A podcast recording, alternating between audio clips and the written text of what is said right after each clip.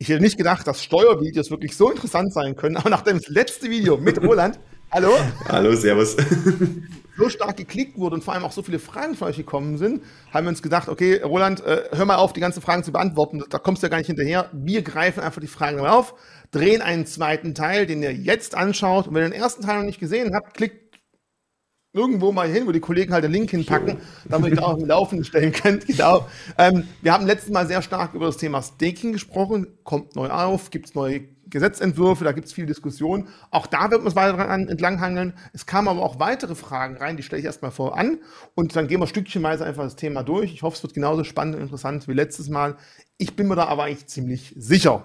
So, Roland, bist du bereit? Mach dich mal locker. Ja, ich bin bereit. Können wir starten. Also, eine der ersten Fragen, die gekommen ist, ist natürlich klar, dass die man stellen kann, aber ich befürchte, ich kenne die Antwort. Mhm. Wie sieht es denn aus? Gewinne und Verluste, Kryptos und Aktien. Gibt es irgendwelche Chance, das gegenzurechnen? Hm? Nope, leider nicht. Also es ist grundsätzlich so, dass wir, sag ich mal, bei Aktien, ETFs, diesem kompletten Finanzproduktthema ähm, natürlich im Bereich der Kapitaleinkünfte sind. Ähm, Kapitalertragssteuer 25 Prozent, ich meine, das ist wahrscheinlich bekannt. Und im Bereich der Kryptowährungen in den meisten Fällen ja im Bereich der sonstigen Einkünfte. Das bedeutet also in dem Zusammenhang, das heißt, es sind zwei unterschiedliche Einkünfte. Das sind auch die einzigen beiden Einkünfte im deutschen Steuergesetz, die nicht miteinander verrechenbar sind. Also das das heißt, die nicht mit irgendwelchen anderen Einkünften verrechnet werden können. Ähm, das heißt, da bleibt man im Großen und Ganzen, wenn man zum Beispiel erhebliche Gewinne aus Aktien hat, ähm, dann kann man die natürlich nicht mit den Verlusten zum Beispiel aus Kryptowährungen verrechnen und umgekehrt geht leider nicht. Äh, man kann auch Verluste, das wissen wahrscheinlich die meisten auch schon, von Aktien oder auch von Kryptowährungen nicht mit seinem Angestellteneinkommen, mit seinen äh, gewerblichen Einkünften oder sowas verrechnen. Das geht leider an der Stelle auch nicht. Aber gibt natürlich die Möglichkeit bei ähm, Aktien, das in die Zukunft, da gibt es ja diese Verlustfeststellung, die man machen kann, in die Zukunft ähm, verrechnen oder halt am selben Broker im nächsten Jahr verrechnen lassen oder auch bei Kryptowährungen ein Jahr zurück oder unbegrenzt in die Zukunft. Ist aktuell übrigens geplant, das ein Jahr zurück auf zwei Jahre zurück ähm, bei sonstigen Einkünften auch zu erweitern. Aber das ist, wie gesagt, noch nicht, ähm, ja, sag ich mal, festgeschrieben. Da kommen wir, kommen wir gleich dazu. Aber eins fällt mir noch ein, grundsätzlich, du kaufst ja so ein Produkt niemals mit dem Hintergedanken, wie kann ich am besten mhm. Verluste gegenrechnen? Aber es gibt ja theoretisch nur eine einzige Möglichkeit, wenn man wirklich dieses unbedingt machen möchte, dass man sich eben Kryptowährung ins Depot, ins Wertpapierdepot holt mit diesen ETNs, darauf achten, dass die mhm. immer genau. besichert sind, dass ihr möglichst wenig Ausfallrisiko habt. Aber dann habt ihr halt nicht den Luxus, nach einem Jahr komplett steuerfrei zu sein. Also ich glaube, es war der einzige Weg, so ein Umweg, wenn man von vornherein genau. direkt die Kryptos kauft, sondern Wertpapiere, ETNs, dann wäre es vielleicht möglich. Genau. Du hast mal die nächste Frage schon vorweggenommen, okay? Aktien ja. und Kryptos gehen nicht. Genau. Aber wie sieht es denn aus, wenn ich mit einer Kryptowährung Verlust gemacht habe mhm. im gleichen Jahr, im gleichen Jahr mit anderen Kryptowährungen Gewinn gemacht haben? Du hast ja schon mal irgendwie angedeutet, gerade eben, Spoiler-Alarm, das kann man durchaus gegenrechnen. Genau, richtig. Also unterjährig ist es so, da wird am Ende, ähm, kann man sich das so vorstellen, alle Gewinne, alle Verluste, also es wird ja grundsätzlich jede einzelne Transaktion immer angeschaut. Ich habe zum Beispiel heute was gekauft, morgen verkaufe ich es, Gewinn oder Verlust, übermorgen kaufe ich, äh, verkaufe ich, wieder jedes Mal ver äh, verrechnen und dann wird eben am Jahresende sozusagen unter alle Transaktionen Strich drunter gemacht, plus minus und am Ende wird das, also da gibt es diese Verlustverrechnung, die es ja bei Aktien bzw. bei Termingeschäften jetzt gibt, die gibt es im Kryptobereich nicht. Das heißt, hier hat man komplett alle Verluste werden am Ende des Jahres festgestellt und dann eventuell halt ähm, ja, verrechnet. Genau. So, und jetzt der nächste Schritt, den du auch schon angedeutet hast, gibt es irgendwie eine Möglichkeit, vorzuziehen, zurückzuschieben. Also wenn mhm. ich letztes Jahr Verluste gemacht habe, dieses Jahr Gewinne oder mhm. dieses Jahr Verluste und in fünf Jahren mache ich die dicken Gewinne. Mhm. Inwieweit kann man da irgendwas hin und her schieben? Weil das ist natürlich auch ein interessanter mhm. Punkt, dass man nicht nur ein Jahr betrachten muss, mhm. man kann auch ein bisschen links und rechts drüber hinausgehen. Ja, also in dem Zusammenhang ist es so, dass natürlich ähm, ja, das festgestellt werden muss. Also damit man das überhaupt verrechnen kann, muss natürlich eine Steuererklärung abgegeben werden. Das heißt, das kann man nicht irgendwie selber entscheiden, sondern dafür gibt es einen extra Bescheid, einen Verlustfeststellungsbescheid, der dann vom Finanzamt auch ähm, dir extra zugeschickt wird, wo dann extra drin steht, in der Anlage SO so und so viele Verluste und die können jetzt in der Zukunft verrechnet werden. Feststellung zum 31.12.2021 zum Beispiel. Und ähm, das geht dann halt in die Zukunft. Und ansonsten selbst verrechnen, was viele sagen, ach, ich habe 17 Gewinne gemacht, 18 Verluste, 19 Gewinne, 20 Verluste, 21 ging es wieder aufwärts. Ich muss nichts abgeben, das geht nicht. Also in dem Fall bedeutet es halt wirklich, ähm, dann muss man wirklich immer jährlich eine Steuererklärung abgeben und dann wird das Finanzamt das einfach machen. So einfach. Okay, das heißt also, unterm Jahr kann ich das Ganze selber hin und her rechnen, genau. aber wenn ich von einem Jahr, wo ich Verluste gemacht habe, ins nächste Jahr gehe, soll ich mir nicht sagen, ich habe ja keine Gewinne gemacht, also muss ich irgendwie nicht angeben, sondern wenn ich in der Zukunft davon ausgehe, dass ich Gewinne mache, genau. das tut hoffentlich jeder, sollte ich die Verluste trotzdem angeben, ob ich damit die Chance habe, das weiter in die Zukunft äh, voranzutragen. Gibt es eine Grenze, wie weit das maximal weiterzutragen ist? Oder gilt das einfach Unendlich. Also da gibt's, da gibt's keine, keine Beschränkung. Genau, also ja, genau richtig. Also Stand jetzt gibt's keine Beschränkung. Ähm, mhm. Das heißt, da ist es unbeschränkt. Also das heißt, wenn man theoretisch jetzt in einem Jahr, wir davon aus, eine Million Verlust hatte, im nächsten eine Million Gewinn hat, dann kann man das im Grunde nullen zusammen. So wäre das möglich. Ich sieht schon, hast meistens mit Großanleger zu tun, mit Millionen sprichst. Lass uns einfach auf 10.000 runtergehen. Ja. Die Zuschauer etwas besser abgeholt. Nein, aber wie gesagt, da weiß man natürlich, also weil es kommt dann auch oftmals natürlich die Frage, ja, gibt es da eine Höchstgrenze? Und dann sage ich immer das beste Beispiel, es spielt auch keine Rolle, weil ja immer die, Frage kommt bei der Steuerfreiheit. Da sage ich auch immer, ja klar, wenn du eine Milliarde auch steuerfrei hast, dann sind diese eine Milliarde auch steuerfrei, weil es gibt keine Höchstgrenze. Also ähm, das ist einfach da auch, wo man sagt, diese großen Zahlen nimmt man halt auch Beispiele gerne her, weil man sagt, okay, es gibt keine Höchstgrenze, das ist einfach klar ist. Aber auch natürlich, es geht auch mit 5 Euro, es geht auch mit ähm, 10.000 Euro. es gibt auch keine Mindestgrenze von unten her. Vielleicht ein ganz kurzer Exkurs, Exkurs zu diesem mhm. Thema private Veräußerungsgeschäfte. Mhm. Gold und Kryptos. Wenn ich bei Gold mhm. Gewinne mhm. gemacht habe, Kryptoverluste, kann ich das gegenrechnen oder ist es schon auch das nicht möglich? Oder anders gefragt, Nein. Was fällt alles in die Gruppe, die man gegenrechnen kann? Also grundsätzlich geht es hier um die ähm, privaten Veräußerungsgeschäfte. Das heißt, da kann man einfach sagen, das ist für diejenigen, die im Gesetz drin sind, Paragraph 23 StG, das sind so alles Mögliche, das sind Gebrauchtwagen, wo man sagt, man kauft und verkauft innerhalb eines Jahres. Das ist zum Beispiel, ähm, was haben wir noch, Gold, Silber, also komplett diese Rohstoffbereiche, auch natürlich ähm, Forexhandel, also Fremdwährungen, US-Dollar, Renminbi, Rubel, alles Mögliche, plus auch natürlich Immobilien. Das sind alles private Veräußerungsgeschäfte, die dann im Großen und Ganzen Ganzen dann verrechenbar sind. Das heißt, zum Beispiel, ähm, ich mache jetzt halt mit äh, Kryptowährung einen Gewinn von, von 10.000 Euro und ähm, dann natürlich mit Gold einen Verlust von 5.000 Euro, dann muss ich am Ende natürlich plus 5.000 Euro versteuern, weil das alles in diese Kombination private Veräußerungsgeschäfte ganz einfach zusammenfällt. Okay, und wie lange ich das das Produkt gehalten habe und damit ich einen Verlust mache. Ob das jetzt ein halbes Jahr war oder fünf Jahre, ist ganz egal. Hm, das ist eben das, ähm, der Punkt. Also da muss man wirklich ähm, nur innerhalb eines Jahres ist das möglich. Also da kann man es, was der Vorteil auf der einen Seite ist, nach einem Jahr sind Gewinne steuerfrei. Bedeutet aber auch, nach einem Jahr interessiert das Finanzamt auch keine Verluste mehr. Das heißt, da muss ja, man also wirklich ganz auch, wichtig. Genau. Ganz wichtig nochmal, weil ich lerne jetzt gerade auch dazu. Deswegen ja. sind Fragen, wenn ich zuhöre, sind das erste Fragen, wo ich immer gleich selber stelle. Das gilt nur, wenn ich den Verlust mit einem Produkt mache, dessen Haltefrist unter einem Jahr war. Korrekt, genau. Dann kann ich erst gegen Gewinne, die innerhalb von einem Jahr realisiert wurden, das Ganze auch gegenrechnen. Sonst funktioniert es Genau, richtig, ja, so ist es ja. Okay. Sehr gut, perfekt. Dann eine weitere Frage. Es ist ja häufig so, dass man nicht bei jedem Handelsplatz, ja, wir, wir legen nach, wir haben noch nicht alle Produkte, nicht bei jedem Handelsplatz alle Produkte kaufen kann, alle Kryptos kaufen mhm. kann, alle Coins, wie man es nennen möchte. Ähm, ist es dann vielleicht sinnvoll von deiner Meinung aus, sich zu sagen, ich suche mir einen Coin aus, den ich als ja, Transfercoin mhm. benutze, den kaufe mir irgendwo, schicke den irgendwo hin, weil, weil, sonst, wenn ich das mit meinen normalen gehottelten Coins mache, mhm.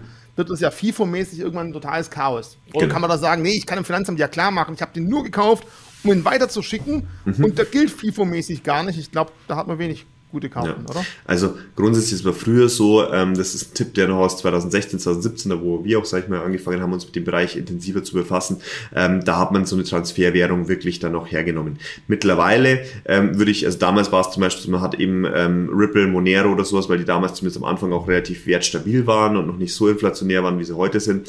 Ähm, aber heutzutage würde man zum Beispiel USTD oder irgendwelche ähm, Stablecoins einfach verwenden, weil man auch für diese Transferwährungen, da will man ja, also mit denen will man ja keine Gewinne machen, sondern man will die einfach bloß von A nach B. Und nachdem man mit Stablecoins sowieso eigentlich fast nie Gewinne oder Verluste hat, natürlich kannst du auch, je größer das Portfolio wird, auch da natürlich im Cent-Bereich gibt es ja Abweichungen oder auch natürlich Währungsschwankungen US-Dollar, Euro, ähm, wo natürlich Währungsgewinne haben kannst, aber da würde ich heutzutage, das machen ja viele unserer ähm, Unternehmensmandate, die ja jetzt auch dadurch natürlich diese Strafzinsen auf den Konten damit umgehen, mit den, äh, sag ich mal, ähm, US-Tether und ähnlichem, ähm, da gibt's, würde ich, würde ich solche Coins, Stablecoins hernehmen. Genau.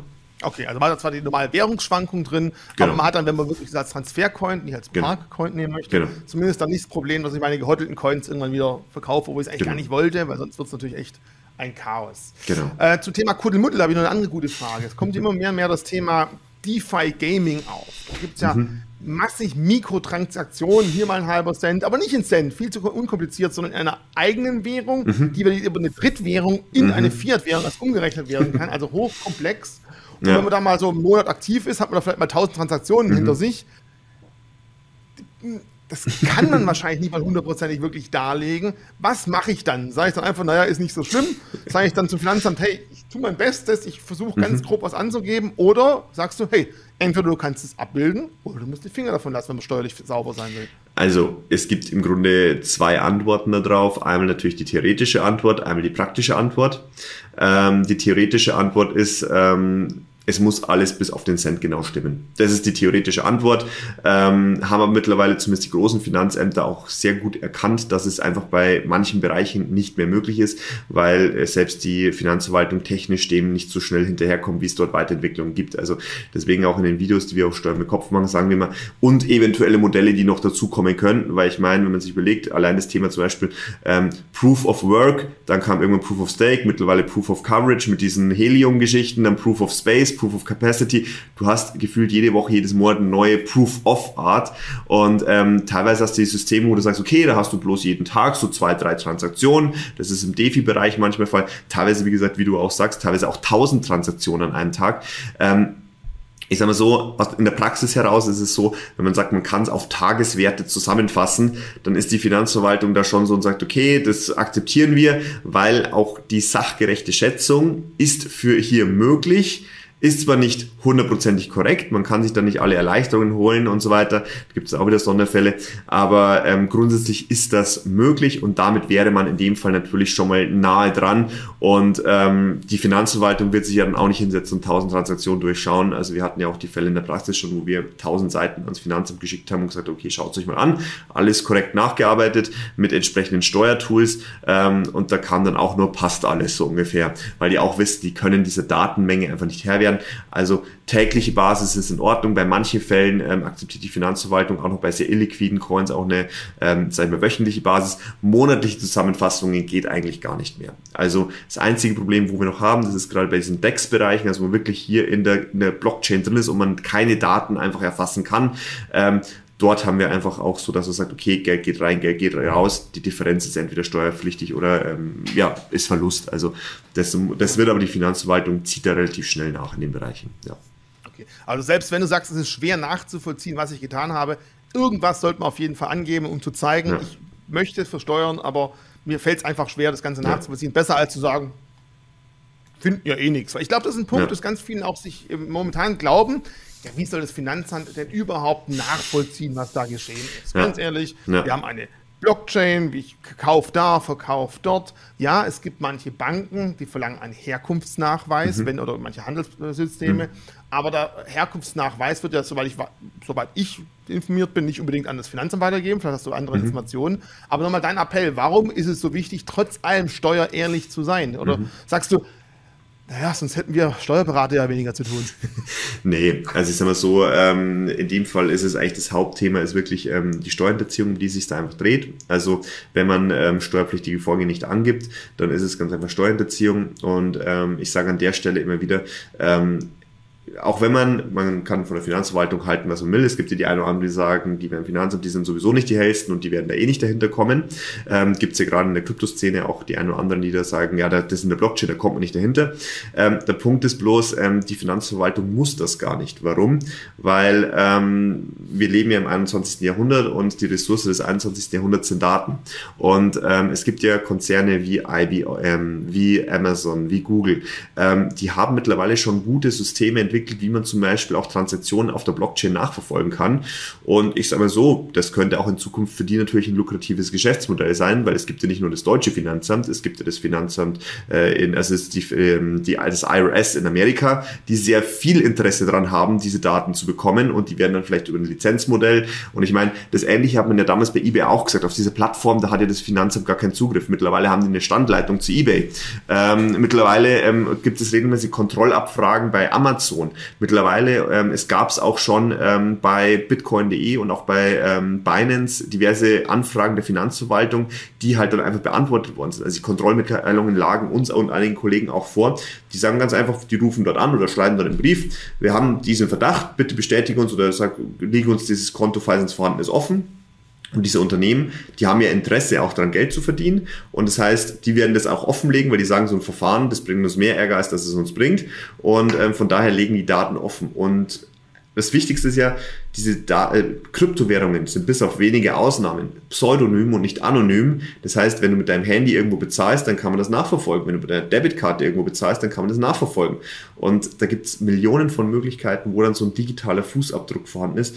Und am Ende, wie gesagt, bei wenig, bei kleinen Beträgen, ähm, wenn es da um 5 Euro geht, dann wird kein Finanzbeamter auch nur einen Stift heben. Aber es gibt natürlich auch diejenigen, die relativ früh angefangen haben und die ja wirklich auch Millionen haben. Also ich sag mal, bei uns landen halt wirklich die Fälle, also die auch dann, sag ich mal, mal auf die schnelle 500 oder 10.000 Bitcoin haben. Also die gibt es ja auch, diese Fälle. Und ähm, ich sag mal so, es reicht ja heutzutage schon ein Bitcoin oder zwei Bitcoin aus und du bist, hast ein sechsstelliges Vermögen. Das darf man auch nicht vergessen. Lass uns mal ganz kurz das Beispiel ja. durchgehen. Wenn du jetzt wirklich sagst, du hast Mandanten, die haben 100 Bitcoins und mhm. haben schon mal drei, vier Stück verkauft, mhm. haben aber nicht gewusst, ganz ehrlich, die ersten Jahre, wie das mhm. steuerlich zu handhaben ist, sollte man dann auch nachträglich dem Finanzamt anzeigen, was da schon mhm. geschehen ist, um einfach sauber zu sein. Dann haben wir das Thema der Großverdiener auch durch. Also ähm, gerade in dem Fall ist es so, dass viele das schon machen, einfach aus dem Grund, weil die natürlich wissen, ähm, dass die jeweiligen Kosten, Strafen, eventuell Haftstrafe oder sonstige, das mehr wert ist als 100 äh, Bitcoin, also der, beziehungsweise halt natürlich die 100 Bitcoin mehr wert sind und ähm, dementsprechend sagen die ganz einfach, ähm, die versteuern das. Wir haben teilweise Mandanten, die sagen, die wollen eine Vollversteuerung, die können das selber nicht mehr nachvollziehen und die sagen, bitte einfach 40 Prozent ans Finanzamt, Punkt aus, ist mir ist für mich erledigt. Ich meine, das sind aber dann wirklich Vermögen, wo wir halt über, auch über 1000 Bitcoin sprechen. Das sind irgendwelche Glücksritter aus dem Jahr 2010, 2011, die irgendwie für 100 Euro ähm, 1000 Bitcoins gekauft haben. Ähm, und die sagen, ich gebe lieber jetzt 50 Prozent ab, aber kann dann wirklich ruhig schlafen. Wow. Also, und ich meine, auch bei 100 Bitcoin ist man auch schon im Millionenbereich. Also von daher, damit kann sie richtig sagen kann, Selbst die von 2011, ja. 2012 über die Blockchain könnte man trotzdem halbwegs nachvollziehen, was damit geschehen ist. Also genau, richtig, ja hätte eine Möglichkeit. Okay, genug der Luxusprobleme. Äh, kommen wir ja. zu einem Thema. Wir haben uns letztes Mal von, von Staking oder über Staking mhm. sehr stark gesprochen. Mhm. Ähm, es kam noch eine Frage rein zum Thema Liquidity Mining. Mhm. Das heißt, wenn man an der DeFi einfach ein Währungspaar mhm. bereitstellt, damit dort Liquidität gespendet wird, wo man auch zum Teil wirklich horrende, mhm. wenn man es mal Zinsen nennen möchte, herausbekommt. Ähm, zum einen ist dafür steckt schon wieder das Wort Mining drin, mhm. ist aber auch ein gewerblicher Ansatz vonnöten. Muss ich dann mhm. Gewerbe anmelden, wie beim Mining mit Hardware? Mhm. Oder ist es eben eher wie Staking anzusehen und wie ist es auch zu versteuern? Also grundsätzlich ähm, kann ich schon mal Entwarnung geben, gewerbliche Tätigkeit grundsätzlich nein. Also ähm, wir bewegen uns da im Normalfall in der reinen ähm, Vermögensverwaltung. Gibt natürlich auch da wieder Ausnahmen, wenn man wirklich in sehr großen Bereichen ist und man wirklich da umfangreiche Liquidity Mining Tätigkeiten hat. Ähm, dann ist natürlich immer die gewerbliche Tätigkeit vielleicht mal gegeben, aber da reden wir wirklich dann über sechs- oder siebenstellige Beträge, um die es da geht. Ähm, also auch natürlich pro Monat. Also wir reden hier auch über sechsstellige Einnahmen pro Monat in dem Fall. Ähm, grundsätzlich gibt es hier zwei Ansichten aktuell. Ähm, es gibt Kollegen von mir, die ähm, das als Kapitaleinkünfte deklarieren. Die sagen im Großen und Ganzen, dadurch, dass die Einnahmen so hoch sind ähm, und es hier ja auch im Amerikanischen immer von Shares gesprochen wird, also von Anteilen, deutsch übersetzt Aktien, ähm, erstellen, sagen diejenigen, dass es im Grunde sich hierbei um ähm, Anteile an einer an einem Fonds oder ähnliches handelt. Ähm, und damit ist das Ganze einfach Kapitaleinkünfte. Ähm, grundsätzlich kann man dieser seiner Meinung folgen. Ich sage, wenn man dementsprechend sagen wir, sein sechsstelliges Einkommen über den Monat hat, sollte man das eventuell auch machen, weil man natürlich dann plus 25 Prozent plus Sol plus eventuell Kirchensteuer hat.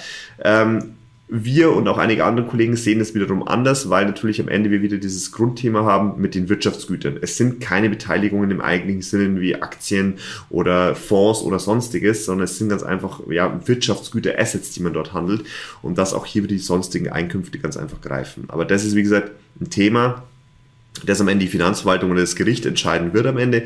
Ähm, grundsätzlich, wie gesagt, wir sehen das halt nicht als Beteiligung an Unternehmen und dementsprechend auch keine Kapitaleinkünfte, weil auch das was man bekommt, keine, keine Euros sind, sondern im Großen und Ganzen halt wiederum weitere Kryptowährungen und damit sonstige Einkünfte. Bis 256 Euro im Jahr steuerfrei, Steuersatz 0 bis 45 Prozent, plus natürlich in dem Fall, ähm, sage ich mal, auch ähm, die Steuerfreiheit in dem Fall nach 10 Jahren.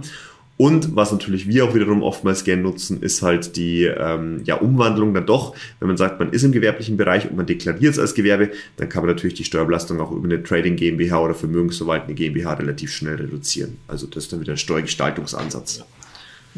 Also Gewerbe muss nicht immer zwangsläufig was Schlechtes sein. Ist nur dann schlecht, wenn genau, man richtig. relativ geringe Einnahmen hat und einen hohen Aufwand, um das Gewerbe zu betreiben. Dann ist es genau, dann wirklich ein Genickbruch für so eine Aktion. Genau. Du hast schon das, das ein Streitwort Wirtschaftsgut in den Mund genommen. Ja. Denn auch bei uns auf dem YouTube-Kanal gab es noch eine kleine Diskussion. Ja, mhm. aber ist es denn wirklich ein Wirtschaftsgut? Mhm. Ist es nachgewiesen, dass es ein Wirtschaftsgut ist? Es gibt doch gar keine richtigen Steuern, die sich darauf beziehen oder keine Gesetzestexte. Mhm. Also muss ich es auch nicht versteuern, weil es ist ja nirgends gesetzlich festgehalten.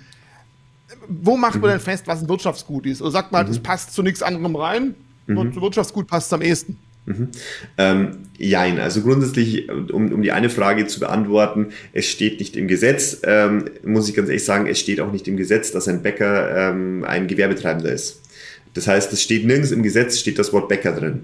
Ähm, trotzdem ist ein Bäcker, der als Unternehmer aktiv ist, ein Gewerbetreibender. Und genauso ist es auch, es gibt immer solche Tatbestandsmerkmale, die erfüllt sein müssen, damit etwas vorhanden, damit ähm, ein, ein Sachverhalt ähm, ja, sagen wir, entsteht, sozusagen, und dass das dann auch so eingeordnet werden kann. Ähnlich ist es natürlich auch, es wird, nie, es wird wahrscheinlich niemals in irgendeinem Gesetz drin stehen, dass eine Kryptowährung ein, ähm, in dem Fall, äh, sage ich mal, ein Wirtschaftsgut ist. Das wird es einfach nie geben. Das, das, das ist auch nicht notwendig. In dem Fall ist es so, ähm, man denkt auch immer wieder, Kryptowährungen sind, sie sind zwar neu in der Art, aber alt in der Auslegung. Ich sage mal so, es gibt andere Themen, wo auch meine Mandanten aktiv sind. Das ist Handel mit Domains, Handel mit Patenten, Handel mit Rechten. Da hast du auch nichts Greifbares. Du hast vielleicht dann damals ein Stück Papier gehabt. Heute kriegst du von der DPMA noch eine Urkunde, wenn du irgendwas eingetragen hast. Ähm, aber im Großen und Ganzen auch eine Homepage. Da heißt ja, also ich weiß nicht, ob du schon mal eine Homepage ähm, registriert hast für dich selber, aber ich habe diese Woche wieder zwei Stück registriert. Ähm, da ist es so, du registrierst die Homepage und dann bekommst du eine E-Mail, ihre Domainadresse wurde registriert. Punkt aus. Mehr ist es nicht. Aber ich habe das Recht, dass mir auf dem DMS, also aus dem, auf dem DNS beziehungsweise diese Domain ganz einfach gehört. Und genauso ist es auch auf der Blockchain, dass mir dieser Eintrag auf der Blockchain, dieser Public Address bzw. Private ähm, Key, der gehört mir, also weil ich ja der Eigentümer dafür bin. Und dies, das ist ein Recht, und aus diesem Recht ähm, resultiert eben dieses nicht abnutzbare Wirtschaftsgut. Und Wirtschaftsgut ist einfach dieser Begriff ähm, im Handelsrecht in dem Fall, beziehungsweise natürlich äh, bitte, im Steuerrecht. Im Handelsrecht heißt Vermögensgegenstand, ähm, der halt dann einfach existiert. Also das ist genauso wie Software. Du hast auch heutzutage, wenn du es runterlädst, ist es auch ein, ein, eine Software, die du runterlädst. Ist ja nicht mehr so, wie wir jetzt hier hatten, ich weiß nicht, iPad oder Tablet oder sonst du kannst nicht mehr greifen. Deswegen ist es ein nicht abnutzbares, weil es auch nicht irgendwie eine Wertverlust hat im Normalfall, nicht abnutzbares immaterielles Wirtschaftsgut. Also all diejenigen, die draußen hoffen, dass man irgendwann steuerlich vor Gesetze, vor Richtern und Co. sagen kann, das ist kein Wirtschaftsgut, genau. macht so wenig Chancen aus? Genau, und da kann ich noch nachlegen, und zwar, weil das war, glaube ich, auch eine Frage, die da irgendwie aufkam, mit dieser Beurteilung des Finanzgerichts Nürnberg, das er gesagt hat, mit diesem Ausvollzugsdefizit. Da muss ich euch leider enttäuschen, und zwar, es gab im Juni letzten Jahres schon eine Stellungnahme des Finanzgerichts Köln und im Januar diesen Jahres, ich weiß nicht, ob es Januar, Dezember war, ähm, noch eine Stellungnahme des Finanzgerichts Baden-Württemberg, ähm, die beide gesagt haben, ähm, ist nicht. Ums okay. Also, also deswegen auch diese Einsprüche, die da gerne gemacht werden, ähm, funktionieren nicht mehr. Kommen wir jetzt mal zu einer positiven Geschichte, weil es gerade eben klang nicht ganz so glücklich. Wir haben ja eine Freigrenze bei Staking-Erträgen. Also, und jetzt kam die Frage rein, verdoppelt sich diese Freigrenze, wenn ich mit meiner Ehefrau, mit meinem Ehemann mhm. gemeinsam veranlagt steuerlich bin? Grundsätzlich ähm, ja.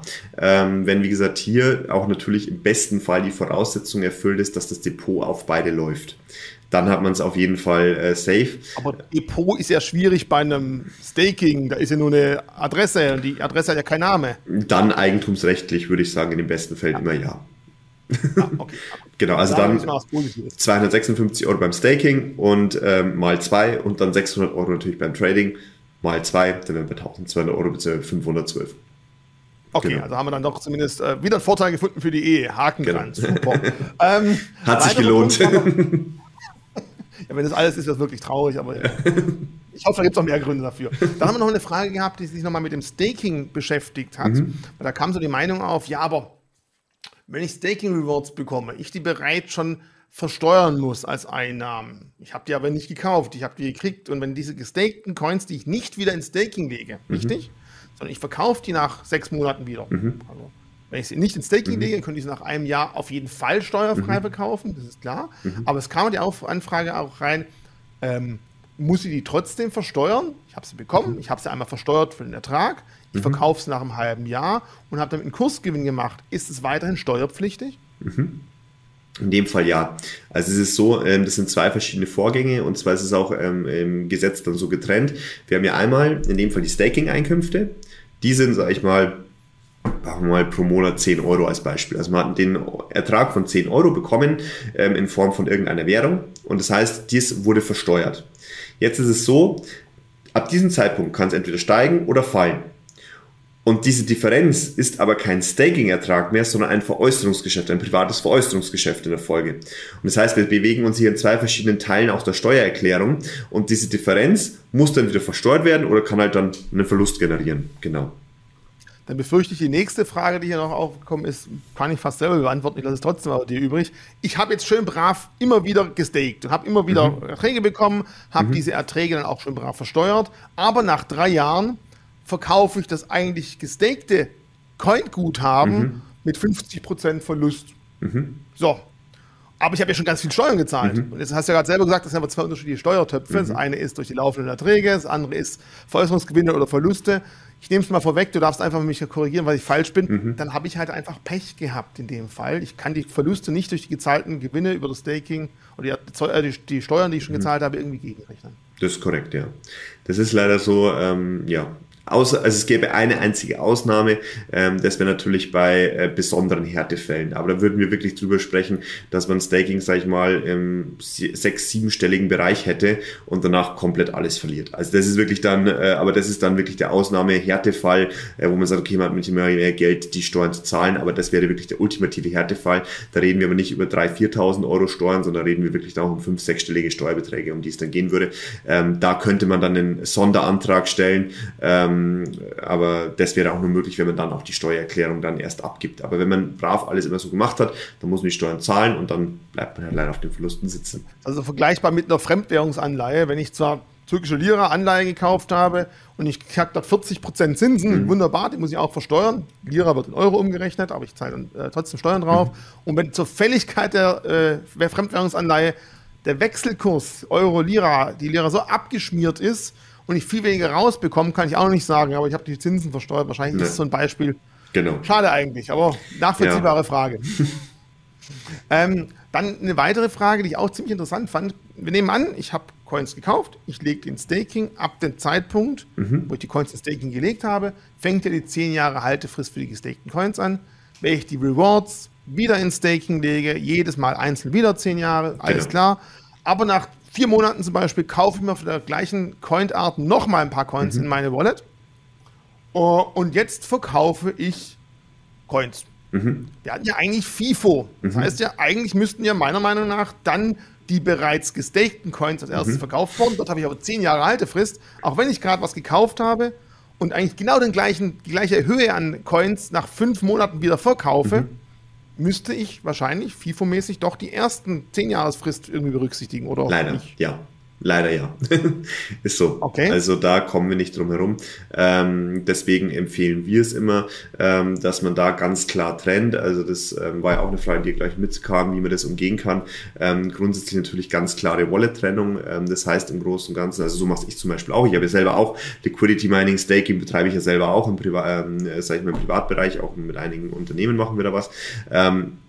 Und da ist es wirklich so, ich habe dafür getrennte Wallets. Also ich habe da, ähm, sag ich mal, in einem Fall sogar eine komplett getrennte Börse, auf der ich nur diese Coins hin und her trade. Also ich habe mehrere Apps, auch Bison an dieser Stelle, auch die nutze ich hin und wieder mal ein bisschen, ähm, wo ich dann, sag ich mal, auf der... Ein bisschen schneiden wir nachher raus. Ja, ganz viel, ganz viel, den ganzen Tag. Ich sitze den ganzen Tag da, wenn ich nicht Videos mit Richie mache.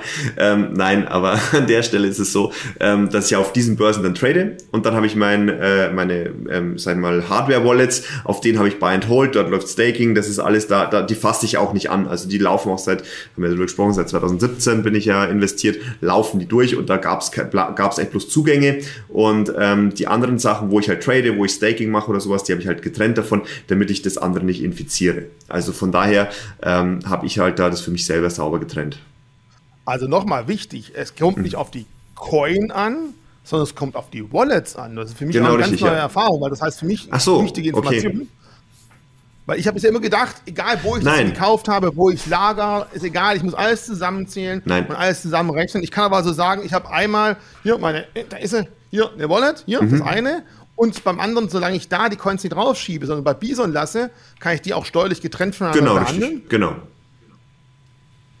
Ah, ich liebe meinen Job, da lernt man viel dazu. Ja. Sehr gut. Okay, also das ist ein wichtigen Punkt, dass man ganz Ja. klar sagen kann, man kann Staking die zehn Jahre und trotzdem in der gleichen Coin auch noch traden innerhalb von unter über einem Jahr, Mhm. solange die Physik, physikalisch von der Adresse her getrennt lässt. Genau. Man kann ja auf solche Dinge ja auch verschiedene Adressen anlegen, funktioniert ja auch. Da bloß ähm, halt, da bloß die Einschränkung. Also grundsätzlich ähm, Wallet-Trennung möglich, aber es ist noch umstritten und das ist was, wo auch wir einen Fall haben, wo wir gerade mit dem Finanzamt diskutieren, ob eine unterschiedliche Private, äh, Public Address ausreicht oder ob es eine unterschiedliche, also wirklich ein komplett getrennter Account ist. Weil theoretisch, wenn du ja, ich glaube, Ledger Nano S Da ist kann ich das, ja mehrere Accounts drauf anlegen. Genau, richtig. Und dann ist die Frage eben, sind es bloß Unterkonten oder sind es im Großen und Ganzen wirklich jetzt ein komplett getrenntes Lager? Also da diskutieren wir gerade in einem Fall eben, wo es eben darum geht, Staking so betrieben, ähm, dass es eben, also ich bin der Auffassung, wenn man es wirklich richtig machen will, dann am besten vielleicht zwei Ledger Nano S oder eine Börse getrennt nur für Trading und eine komplett für alles andere. Also so, so wird ich sauber, so habe ich auch für mich aufgeteilt, dass das wirklich für mich sauber geklärt ist. Genau. Aber schon mal ganz klare Aussage, man Ja. kann staken und gleichzeitig mit der Jahresfrist traden, wenn man es Genau. am besten sogar physikalisch irgendwie voneinander trennt. Genau. Dann kommt man da nicht rein. Also das ist eine wichtige Erkenntnis, die ich bisher so nicht gewusst habe. Das ist schon mal äh, sehr, sehr hilfreich. Vielen Rechnung Dank. kommt dann auch noch im Nachgang. Eigentlich sind sie eh alles meine Fragen. Nein, ja, genau, richtig. dann äh, ist die nächste Frage, die dann auch reingekommen ist, wahrscheinlich auch schon fast veran- Mhm. Wenn ich zum Beispiel sage, ich kaufe mir 100 Coins Mhm. und von 100 Coins lege ich 40 in Staking und 60 behalte ich ganz normal. ja. alles bisher noch von der gleichen Adresse. Und dann verkaufe ich die 60 Coin nach einem Jahr. Ähm, FIFO-mäßig beide gleichzeitig gekauft. Aber die 40, die ich in das ähm, Staking reingelegt habe, die besitze ich weiterhin. Kann ich sagen, die habe ich nicht verkauft, sondern ich habe die 60 verkauft, die draußen liegen. Oder kann man das gar nicht so leicht trennen? Also ja und nein, also es kommt natürlich darauf an, wie da die Trennung erfolgt. Also wenn man wirklich sagt, das ist auf derselben Wallet, es ist komplett vermischt, ähm, dann wird es sehr schwierig. Also ich kenne äh, nicht alle Staking-Systeme, aber die Systeme, die ich kenne, ähm, da gibt's, ist es nur eher schwieriger möglich zu sagen, okay, den Teil stake ich, den Teil stake ich nicht. Ähm, aber wenn man wirklich sagen kann, theoretisch, wenn man wirklich auseinander dividieren könnte und sagen, okay, 60 habe ich gestaked, 40 nicht oder umgekehrt, wenn man das wirklich genau zuordnen kann, dann ist es der Fall, dann wäre es auch möglich, diese nach einem Jahr steuerfrei zu, zuzuordnen, weil der Gesetzestext ja auch eindeutig ist, wo es heißt, wenn man aus einem Wirtschaftsgut in mindestens einem Wirtschaftsjahr eine äh, Einkünfte erzielt, dann verlängert sich die Spekulationsfrist. Bedeutet, wenn aus diesen klar zuordnenbar keine im Grunde Einkünfte oder Einnahmen generiert worden sind, dann sind die auch raus. Das heißt einjährige, äh, einjährige Spekulationsfrist. Müsste man halt Aber- nachweisen aber- können. Okay, aber wir kommen auf die, die Frage von der Folgen, die Antwort auf die Mhm. vorige Frage zurück. Am besten die vor dem Staking schon voneinander trennen. Genau. Und dann hat man da auch die kleinsten Probleme damit und kann dann wirklich wunderbar ähm, auch beim Finanzamt argumentieren. Genau. Sehr gut. Dann kam auch noch die Frage rein, es gibt ja solche verschiedenen Krypto-Kreditkarten, Mhm. ähm, wie zum Beispiel auch von äh, Crypto.com, wo man dann eben auch Rewards, Mhm. gut, also Gutschriften bekommt für den Einsatz der Karte. Die Frage ist natürlich jetzt auch gekommen, Mhm. muss ich die dann auch irgendwo versteuern? Also Grundsätzlich ich zahle ja. eine Kreditkarte, kriege 2% Cashback, Ja. die zu versteuern?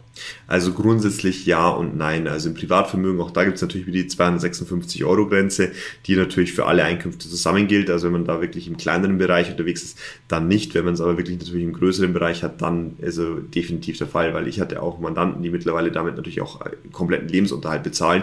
Also die haben da teilweise auch drei, vierstellige ähm, Einkäufe ähm, und da natürlich dann die Rewards zurückbekommen. Ähm, das natürlich äh, ist dann schon eher, wo man da tendenziell das auch versteuern muss. Ähm, und dann, ja, wie gesagt, damit auch ähm, diese Zinsen versteuert. Genau.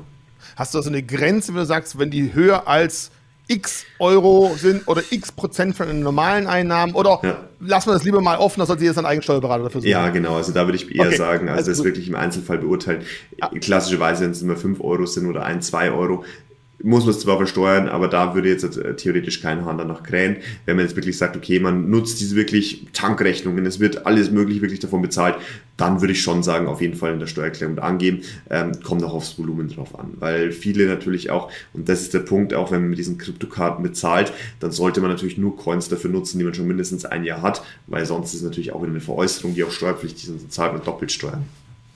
Das ist ein ganz kurzer Ab Exkurs von einer Krypto-Kreditkarte mhm. zur klassischen Amazon-Kreditkarte. Mhm. Da gibt es ja auch zum Beispiel bei Amazon mhm. Prime-Gutschriften, weil ich sonst mhm. einsetze, fällt nur gerade ein, gibt es da irgendwas zu beachten, weil ich dann Power-Shopper bin und mhm. dann Gutscheine von Amazon bekomme? Oder sagst du, nee, nee, das hat ja nichts mit Kryptos zu tun? Naja, grundsätzlich ist das dieselbe Regelung. Der Unterschied ist bloß, dass man da im privaten Bereich, wenn man da diese Punkte einlöst, ähm, dass ja die Anschaffungskosten, also es ist ein Anschaffungskostenprinzip, die Anschaffungskosten des neuen Handys, Laptops oder was auch immer man sich dafür kauft, reduziert und damit das natürlich ähm, in dem Fall kein so Bonus ist. Und ähm, da ist es ja aber so, dass man bei diesen Kryptokarten ja teilweise auch wirklich Wirtschaftsgüter als Gegenleistung bekommt für den Einkauf und dementsprechend äh, ja leider steuerpflichtig. Okay. Ja. Dann zum Abschluss noch eine Frage zu IOTA, die haben wir letztes Mal schon ganz mhm. kurz angerissen, aber da kam noch was rein. Ähm, es gibt jetzt ja, wie gesagt, gerade ein Staking-Verfahren, mhm. IOTA das Airdrop. Ich glaube, egal ob Airdrop oder Staking, mhm. du hast ja letztes Mal gesagt, wenn ich selber teilnehmen mhm. muss, ja. Dann wird beides gleich behandelt. Wenn ich mit Airdrops zugeworfen werde, nur mhm. weil ich die Coins halte und selber gar nichts getan habe, dann kann ich genau. nichts dafür. Aber wenn ich selber aktiv in das Airdrop-Verfahren, in das Staking mhm. reinlege, dann muss ich selber gucken, was daraus wird. Genau. Dort gibt es ja dann zwei Coins, zwei Tokens, die rauskommen werden. Bei einem ist bekannt, der wird anfangs erstmal gar nicht bei der Kryptobörse gelistet sein. Mhm. Und ein anderer Coin soll gelistet werden. Mhm. Muss ich dann wahrscheinlich, der gelistet wird, steuerlich den ersten gelisteten Preis annehmen genau. und als Gutschrift rechnen? Ja. Okay. Und wie mache ich es bei dem Coin, der gar nicht, oder bei dem Token, der gar nicht gelistet werden soll oder vielleicht erst nach einem halben mhm. Jahr oder einem Jahr gelistet wird? Also das ist immer ganz schwierig. Also ich sag mal so, intern gibt es natürlich immer schon Preise. Also wir sind natürlich auch bei solchen, vor solchen ICOs auch manchmal eine Beratung als Steuerkanzlei mit dabei. Es gibt davor schon erste Bewertungen. Also die auch teilweise in manchen Fällen sogar öffentlich gemacht werden, wo man sagt, okay, der Coin hat dann diesen Zeit, äh, diesen Preis. Grundsätzlich ähm, es ist so, man kann natürlich, muss man natürlich da im Einzelfall schauen und da kann ich wirklich keine pauschale Aussage treffen, weil das ähm, leider, sag ich mal, so ein bisschen schwierig ist. Ja, da also wirklich eine genaue Aussage gucken, ja. Man soll gucken, ob es zumindest Graumarktpreise gibt und wenn es die gibt, sollten genau, wir halt anmelden. Also auch genau. da so steuerehrlich wie möglich sein. Ja, genau. Okay, ja. perfekt. War wieder ein ziemlich spannendes Video. Ich habe für mich auch was mitgenommen, war cool und fast 40 Minuten über das Thema Steuern zu okay. sprechen. Jemand vor drei Jahren gesagt hat, ich gesagt, nein, danke, ich habe keine Schlafprobleme. Aber je näher man am Thema dran ist, je spannender wird es einfach. Ja. Und ich hoffe, euch da draußen hat es auch Spaß gemacht. Ich habe letztes Mal schon angekündigt, ihr könnt Roland ähm, auch dieses Jahr auf der Invest mal treffen, weil ich gesagt habe, Mensch, ja. da waren jetzt so viele interessante, spannende Videos. Die werden von euch so häufig geklickt, angeschaut, mit Fragen zu bombardiert er hat es verdient, auf der Blogger Lounge auch mal dabei zu sein. Deswegen ja. kommt vorbei, sprecht mit äh, ihm, mit mir und ich glaube, mhm. insgesamt sind es 22 Blogger mit dir, die da sind. Ich glaube, so viele waren noch nie fort. Wird sicher ein cooles Event. Ich hoffe, wir sehen viele von euch da draußen und von meiner Seite aus, Roland, bis zum nächsten Mal. Ich bin mir sicher, wir werden dieses Jahr definitiv noch ein Video machen, weil auch Sehr gerne. in diesem Video werden ganz viele Fragen kommen. Sehr und spätestens bis zu Invest. Bis dann. Ciao, ciao. ciao.